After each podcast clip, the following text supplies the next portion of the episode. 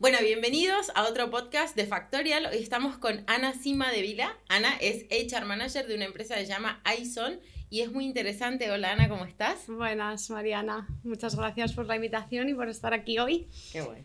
Con vosotras. Qué bueno, estamos aquí muy contentos de tenerte y vamos a hablar de un tema muy interesante con Ana, que es la gestión del cambio.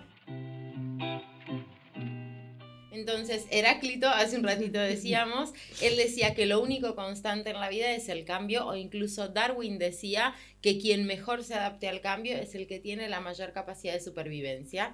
Venís de una empresa, estás hace tres años en esta empresa que acaba de pasar un proceso de cambio enorme. Con lo cual, tengo mil preguntas para hacerte porque, claro, cuando hablamos de gestión del cambio es un tema súper amplio, ¿no? Pero entonces, yo te preguntaría, para, para abrir un poco, para, para empezar este tema, ¿qué es? ¿Para qué sirve gestionar un cambio? Pues mira, primero de todo, ¿qué es la gestión del cambio? ¿no? Vamos a contextualizar un poquito lo que entendemos por, por este concepto. Hay una, una, definición que me gusta mucho de Marta Ales eh, en el diccionario de gestión por competencias, que conocerás, imagino, que dice que la capacidad es la capacidad de modificar la propia conducta para alcanzar determinados objetivos cuando hay obstáculos o cuando hay dificultades, cuando hay cambios, nuevos eh, procesos, nuevos procedimientos, ¿no? Em, entonces es la adaptación ¿no? que tenemos nosotros de manera individual a distintos contextos, situaciones, medios, etc. ¿Para qué sirve? Y lo hablábamos antes ¿no? de empezar, ¿para qué sirve? Sirve para todo, ¿no? porque al final el cambio es supervivencia, como decías tú citando a, Darwin. Es muy curioso porque, porque, es verdad que el cambio es eh, una constante humana y está ahí, vivimos en cambio eh, cada día, cada momento y aún así somos muy reticentes ¿no? de primeras al cambio. Nos cuesta mucho salir de la zona de confort, nos cuesta mucho enfrentarnos a nivel emocional al cambio. Y es que el cambio al final es una gestión de una emoción, ¿no? El cambio es emociones, ¿no? Entonces estas reacciones, ¿no? Estas reticencias que tenemos son normales, ¿no? Son normales, pasan pues del miedo al rechazo, a la frustración, a la incertidumbre, hasta que llegas al punto de poder adaptarte o poder aceptar este, este cambio y poder hacer, em, poder asimilarlo, ¿no? Como algo nuevo y como algo que ya está asentado y es más estable ¿no? en, en, tu proceso. Es, parte de la vida, ¿no? Es parte de la vida. A ver, quieras o no, está presente de manera orgánica, de manera impuesta, lo que hablamos hace un poco, ¿no? El cambio que implica una parte interna y una parte externa, pero cambiar, a ver, cambiamos todos los días, envejecemos como seres humanos, cambiamos del lugar en el que vivimos, cambias la casa, cambias la pareja, cambian los amigos, cambias la comida o la forma que comes, o sea, es enorme, enorme las formas en las que el cambio puede estar presente todo el tiempo, vos me decías incluso. Y ahora más de cara a, vale, pues es algo que con lo que convivimos diariamente, pero que de alguna forma sucede un poco como inconsciente. Yo no me miro en el espejo cada mañana y digo, ah, hoy de ayer cambié. O sea, no. Igual te miras y dices, bueno, hay algunas arrugas nuevas, ¿no? Alguna cosa así, pero como que seguís avanzando. El cambio es, eh, claro, el proceso de aceptación, ¿no? Del cambio, de esa gestión del cambio es lenta pero es cierto que los cambios pueden venir de muchas maneras, porque los cambios pueden ser algo que tú decides, ¿no? Proactivamente, que la empresa, ya si nos focalizamos dentro del ámbito profesional, que la empresa decide poner en marcha pues un nuevo proceso, una nueva política, un rebranding puede ser, eh, o puede venir impuesto por factores externos como puede ser una crisis económica, como puede ser una crisis del COVID, ¿no? No, que casi no sé de lo que me hablas, ¿no? De cambio hoy en día. Entonces la manera de gestionar este tipo de cambios difiere mucho de si es algo que tú gestionas proactivamente, ¿no? Porque entonces aquí tú eres decisor de si de, los tiempos, de cómo quieres hacerlo, cómo quieres implementarlo,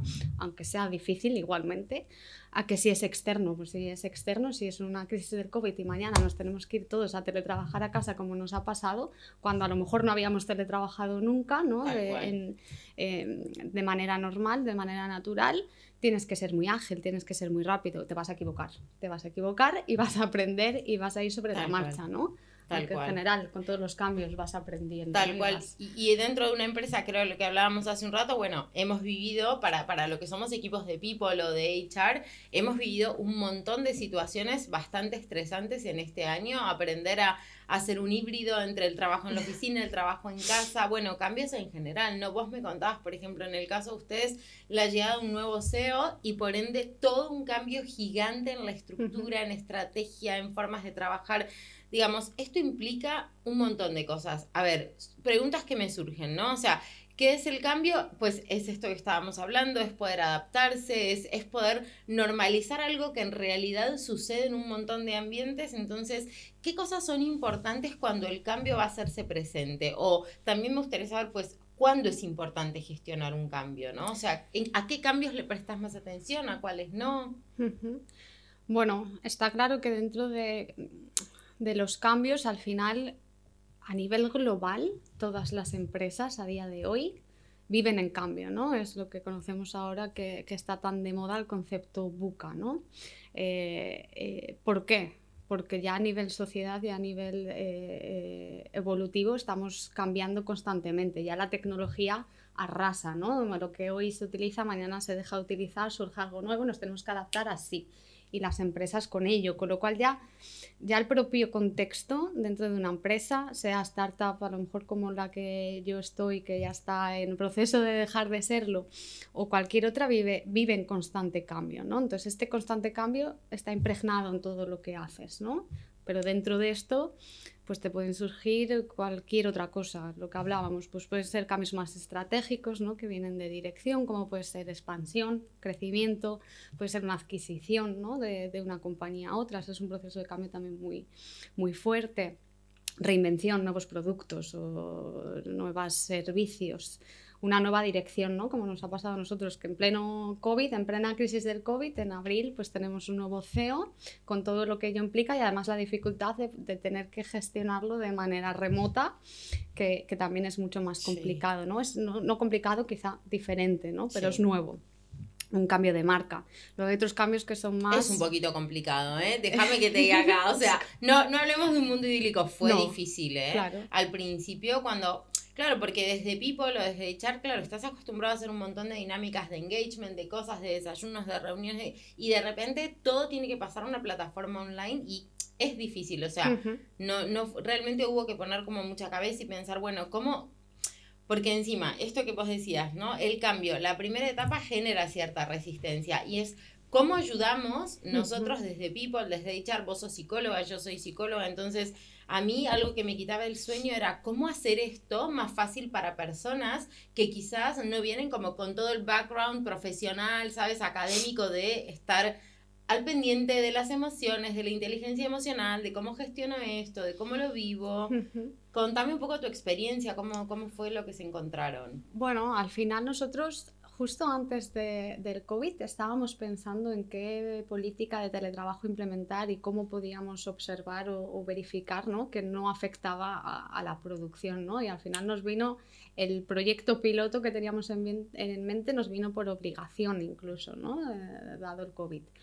Em, ¿Qué pasa? No todo el mundo está preparado para teletrabajar en sí mismo. Yo creo que nadie a día de hoy, esto ya es opinión mía personal, nadie está teletrabajando. Todos estamos teletrabajando por una manera excepcional, mm. porque teletrabajar eh, full time, ¿no? 100% requiere la misma mentalidad que estar en una oficina. Me levanto a una hora, desayuno a una hora, me pongo a trabajar a una hora, termino a otra hora y tengo mi trabajo, mi espacio, mi mesa, mi laptop, mis cosas y ya está. Todos nos hemos tenido que revolucionar con esto. Eh, yo trabajo en el salón con otras dos personas eh, molestándonos, no interrumpiéndonos y nos hemos tenido que adaptar, ¿no? Con lo adaptación, cual, adaptación. Y que no es idílico. Esto que vos decís, vos convivís con gente. Yo cuando tengo que hacer un montón de onboardings online, a veces pasa que llega el repartidor en el medio del onboarding, que el perro que no para de ladrar, que y aparte la gente se pone mal y yo no pasa nada, les digo, normalicemos el cambio, ¿no? De repente estoy haciendo un onboarding y pasa el marido o pasa el novio o la novia y yo que no pasa nada, que hola, ¿qué tal? Soy Mariana de People, le estamos dando la bienvenida a Factorial, o sea, tomárnoslo un poco con, con humor, no sé. Esto es un poco lo que yo he hecho, ¿no? Tratar de normalizar esta primera etapa de la que hablamos, esta resistencia. ¿Qué herramientas podemos dar desde People o desde HR para que esta primera etapa, este onboarding en la nueva situación, sea, sea relativamente bueno, productivo? Bueno, yo creo que en general, tanto si es un onboarding o si es cualquier otro proceso, cualquier otro cambio, ¿no? Yo creo que lo primero es entender el cambio, entender el proceso del cambio, ¿no? El, proceso del cambio viene a nivel individual, ya si, si, nos vamos a la parte más psicológica, tiene varios pasos, tiene un proceso, ¿no? Y en este proceso pues hay eh, momentos de frustración, momentos de miedo, momentos de incertidumbre, momentos de aceptación, momentos de, de, de, asimilar, ¿no? De asimilación del cambio, ¿no? Eh, cómo lo ayudamos, ¿no? Cómo desde HR ayudamos a que esto sea de la manera más natural posible. Primero entender que estas fases están ahí, pueden ser mm, mayores en unos, menores en otros, pero están ahí, ¿no? Entonces, informar, comunicar, eh, formar también si es necesario, ¿no? Escuchar, escuchar sobre todo. yo puedo no estar de acuerdo con el cambio, pero mm, si tengo el espacio, tengo las herramientas para poder comunicar lo que yo siento, cómo yo lo veo, cómo yo lo haría, y que tenga otra persona que me explique por qué es así, que quizá me guste más o quizá me guste menos, ya el simple hecho de poder tener esa conversación o poder tener ese espacio donde el trabajador te pueda decir, mira, pues, eh, ¿cómo lo estáis gestionando? No me está gustando y me gustaría esto, tanto para echar eso positivo, porque a lo mejor son cosas que tú no te estás dando cuenta como echar, ¿no? Eh, o, cosas que sí te estás dando cuenta, pero que no pueden ser por X, ¿no? Entonces, tener esa, sí. esa bidireccionalidad yo creo que es importante. Tip número uno, que sea un proceso de cambio colaborativo en todo lo que se pueda. Obviamente hay cosas en las que no todos pueden participar, pero en lo que sí se pueda, abrir la comunicación, abrir el juego, pedir feedback y que la gente sienta que forma parte de esto también, que, que lo es, ¿no? Pero que, que lo viva. Claro, activamente. Si es un cambio decidido, ¿no? Si es un cambio proactivo que hace la empresa, también tienes tus herramientas, ¿no? Tú puedes decir, bueno, pues tengo a mi gente clave dentro de la empresa que me va a ayudar ¿no? a ser embajador de este cambio también. Al final, a nivel de management, los managers son los primeros que tienen que formar parte de, de ese cambio, de entenderlo, de transmitirlo. Y de crearlo, ¿no? Claro. Y de ayudar a crearlo y empujarlo. Claro, entender el porqué. Yo creo que todos buscamos un poco como entender el sentido de lo que hacemos, si no es como pues que soy una máquina que repite una tarea y no. Exacto. Realmente somos, somos seres humanos que queremos entender el impacto de lo que hacemos. Y entonces, a la hora de comunicarlo, ¿hay algo en particular que crees que tenemos que prestar atención o, es simplemente como abrir el juego de manera sincera? Cuanto más transparente, ¿no? Dentro de la medida de lo que se pueda, en función del cambio que, que estemos hablando, de manera transparente, y, involucrando en lo que se pueda. A lo mejor son pequeñas cosas o a lo mejor ni siquiera estás involucrando eh, de manera directa, ¿no? A lo mejor ya está decidido o ya está pensado y ya se sabe por dónde vas a tirar, pero mm. esa eh, pedir feedback o tener en cuenta las opiniones de, o ideas que se puedan tener, pues también hace que la gente tenga un compromiso más alto con ese cambio.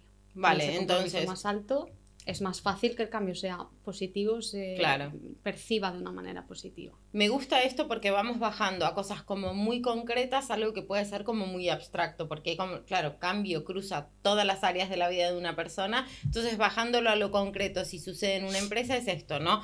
Cuidar la comunicación, cuidar quiénes van a ser como tus buddies en este proceso, o sea, siempre pensando que es HR o People el equipo que lidera el cambio, ¿no? Que igual los tips sirven para cualquier equipo. Sí. Pero si somos nosotros es esto, entonces un poco cuidar la comunicación, recordarle muy bien a la gente por qué están pasando por esta situación, qué es lo que estamos dejando, hacia dónde vamos, qué cosas van a pasar, qué otras cosas son importantes cuando hablamos de cambio y cuando es HR quien lo gestiona. Bueno, HR yo creo que muchas veces sí puede ser el propulsor del cambio, puede ser el que propone, ¿no? Hay que hacer esto, hay que ir por esta vía, vamos a cambiar nuestro proceso de eh, performance review, ¿no? Que hablábamos antes. Pero también muchas veces HR no es el, el, que, el que lidera el cambio, ¿no? A veces el cambio viene impuesto, viene impuesto por dirección, viene impuesto por un factor externo, viene impuesto, ¿no? Pero también tienes que venderlo, también tienes que saber cómo gestionarlo, ¿no? Entonces hay muchas cosas. Primero es analizar el, contexto de este cambio. Es un, es un cambio que viene mm, liderado por mí, es una propuesta que yo hago que quiero eh, implementar dentro de la empresa. Es un cambio que me viene impuesto por dirección o por cualquier otro departamento interno de la empresa. O, es un cambio que viene externo, ¿no? como puede ser eh, crisis del COVID analizar, porque en función del tipo de cambio, si es un cambio inesperado, te va a requerir más agilidad, más rapidez, eh, más errores seguramente también. Si es un cambio que yo lidero, tienes tus tiempos y tus planes, tu planificación y organización, puedes involucrar a quien tú quieras, ¿no? Y entonces tienes más margen de que lo hagas de una manera más cómoda o más natural. Y yo creo, ¿sabes? Humanizar todo el proceso, porque muchas veces, o sea, no porque una persona esté en una posición, no se espera que un manager haga todo perfecto, ¿sí me explico? Entonces, yo sí espero que si un manager tiene que liderar un cambio, esta humildad de decir, bueno, a ver, es un proceso de co-creación, vamos a aprender y desaprender juntos, nos vamos a equivocar y de esto va a surgir algo todavía mejor. Entonces, estar dispuestos y abiertos a que haya un margen de error, poder controlarlo lo más que, lo más que podamos, obviamente, pero de cara a entrar en una situación incierta como lo que fue COVID, que nadie sabía qué, qué iba a pasar y cómo iba a cambiar el mundo en torno a esto, bueno, dentro de todo lo que sí podemos controlar, pues siempre va a haber algo que no, pero vamos ahí como jugando con las dos cosas. Bueno, yo creo que cuando analizas este, este cambio, ¿no? esta gestión del cambio, cuando analizas lo que tienes encima de la mesa, tienes que tener una visión muy clara del el escenario que quieres conseguir, pero también tienes que analizar muy bien todo lo que puede salir mal. ¿no? Porque cuanto más analices, más tengas en mente cuáles son todos aquellos aspectos que te pueden llegar a obstaculizar por tontos o absurdos que te puedan parecer en ese momento. Pongamos ejemplos. Contame, ustedes acaban de pasar un proceso de cambio muy grande. Esto a ver, yo creo que en sí las resistencias o los challenges que van apareciendo aplican a diferentes áreas también. ¿Ustedes qué se han encontrado un poco en este proceso de cambio? Bueno, pues a nivel interno, eh, en este caso el cambio, para contextualizar un poco, es un cambio, es un rebranding ¿no? de la empresa. Pasamos de ser Bigfinit a ser Aethon en un espacio breve de tiempo. ¿no? Es un proyecto bastante eh, a corto plazo. Eh, que viene liderado, bueno, pues la nueva dirección y muy liderado por el equipo de marketing porque es un proyecto muy eh, focalizado a cómo se nos percibe como marca a nivel externo, ¿no? Clientes o, o partners o demás. Entonces, ¿qué, qué, qué sale mal en este cambio? ¿O qué, qué, obstáculos podemos tener en el cambio? Bueno, pues los que ya tenemos en el día a día, ¿no? Pues que es tener un equipo en Estados Unidos y un equipo en Barcelona, con sus diferencias horarias, con a veces también eh, eh, diferentes formas de hacer las cosas, con lo cual hay que adaptarse ¿no? los unos a los otros para poder implementar este cambio. ¿Qué más puede salir mal? Mm, o qué obstáculos puedes tener. Que no todo el mundo entienda el cambio de la misma manera y cuando tú a lo mejor tienes un cambio que consideras algo positivo y un crecimiento, ¿no? Un, el siguiente paso, ¿no? Cambiamos empresa porque además también cambiamos el nombre, cambiamos la marca porque entramos como un, paso nuevo dentro de la empresa, dentro del crecimiento que estamos teniendo. Pues no todo el mundo lo va a percibir de la misma manera, ¿no? Aunque tú lo hagas con toda la positividad del mundo, cada uno tiene sus reticencias o sus dificultades para la gestión de este cambio, con lo cual hay que intentar hacerlo de la manera más natural y de la manera en la que todo el mundo se pueda sentir lo más cómodo posible y esto es pues comunicando, ¿no? Y al final yo creo que donde se peca generalmente en la gestión del cambio siempre es en la comunicación. ¿no? más vale que sobre que falte. Más vale que sobre que falte y que esté muy orientada a lo que quieres transmitir, ¿no? que sea clara, que sea eh, percibida como transparente, ¿no? de manera eh, clara. Vos en tu opinión personal, ¿crees que uno identifica, crees que siempre identificas cuando hay necesidad de un cambio o crees que, que a veces, o sea, porque bueno, por ejemplo, COVID, ¿no? Es algo que nadie esperaba, nadie planificaba, se presenta, implica un cambio. Pero ¿crees que hay algo importante que hay que tener presente desde un equipo de HR, por ejemplo, para percibir cuándo es necesario o no? Bueno, yo creo que en general la labor de HR es eh, poder eh, visualizar ¿no? lo que pasa dentro de la compañía a todos los niveles ¿no? y un poco con las cosas quizá más subjetivas ¿no? o más emocionales, por así decirlo. Sí, tienes que tener el ojo puesto para poder identificar que hay necesidad de cambio lo antes posible, pero no siempre es así. A veces las cosas también aunque sea decisión de la empresa, aunque sea un cambio que decide la empresa, como puede ser, yo qué sé, un cambio de, tenemos una necesidad de un rol y tenemos una persona que creemos que ese rol lo puede identificar y vamos, ¿no? Eh, sin pensarlo. Ojo, vamos a analizarlo primero, porque a lo mejor lo que para ti es muy claro, es 100% eh, seguro y es, eh, va a salir bien, quizá no es así, no vamos a analizar lo que puede pasar. Quizá esta persona este cambio no es algo positivo para, para, ella. Quizá esta persona, sus expectativas son otras muy diferentes. Quizá esta persona, este cambio va a hacer que, yo qué sé, cualquier cosa, ¿no? Entonces son esas cosas que a lo mejor desde una perspectiva son muy claras y desde la otra a veces se nos olvida, ¿no? El, decir, bueno, pero a ver, esta persona cómo lo, lo viviría, ¿no? Como... Vale, ideal cuando el cambio no viene impuesto y cuando tuviste tiempo, tomarte un tiempo de analizar pros y contras, como lo quieras ver, ¿no? O sea, y lo que necesite cada equipo, qué sé yo, hay miles de herramientas, haces un FODA, lo que fuere, ¿no? Pero esto, yo te pregunto, cuando cuando el cambio sucede de esta forma, cuando sucede impuesto, ¿crees que la gestión es, qué, cambia en la gestión de uno y de otro? ¿Solamente que en uno tenés más tiempo para analizar y, tomar decisiones o, o, hay algo más que implica, digamos, la diferencia de un tipo de cambio a otro? Bueno, yo aquí pienso en tres escenarios diferentes. Uno es un cambio impuesto, como puede ser el COVID, o externo, ¿no? Factores externos, un cambio interno que viene de otro área, ¿no? Donde tú como HR facilitas esa implementación, esa gestión del cambio, y otro que es el cambio que sale de ti. Hombre, el, que mejor vas a gestionar es el que sale de ti. Idealmente. Idealmente, ¿no? o deberíamos, ¿no? Cuando es un cambio que viene impuesto por dirección, pues al final es entender muy bien cuál es el cambio o qué es lo que se quiere conseguir para tú poder eh, eh, materializarlo, ¿no? Hablábamos antes también de implementación de procesos y demás, que a veces hay que dar un poco las cosas masticadas desde echar o planificadas para que el trabajo salga adelante, ¿no? Porque a veces a lo mejor queremos trabajar de manera muy colaborativa y no siempre es el escenario más ideal, ¿no? Entonces vamos a Mm, masticar un poco este cambio, este proceso, cómo lo vamos a hacer, vamos a definirlo, ¿no? Vamos a hacer una definición y de ahí vamos a ver si con nuestros embajadores, con nuestros managers, con la gente que, que vaya a participar de ese cambio, eh, si es la mejor manera, ¿no? Claro, siempre que se pueda. En el proceso surgen muchas cosas, ¿no? Va a ser perfecto. Cada empresa es un mundo y aunque haya, vamos a implementar una metodología de OKRs, como estamos nosotros haciendo ahora, eh, y por el libro es una cosa, pero luego hay que adaptarlo. Claro, siempre que se pueda, claro, tener un, mínimo de estructura, un plan de acción o hacerlo lo más rápido posible, ¿no? Entendiendo que... A veces sí, tendemos mucho a que, o por ejemplo,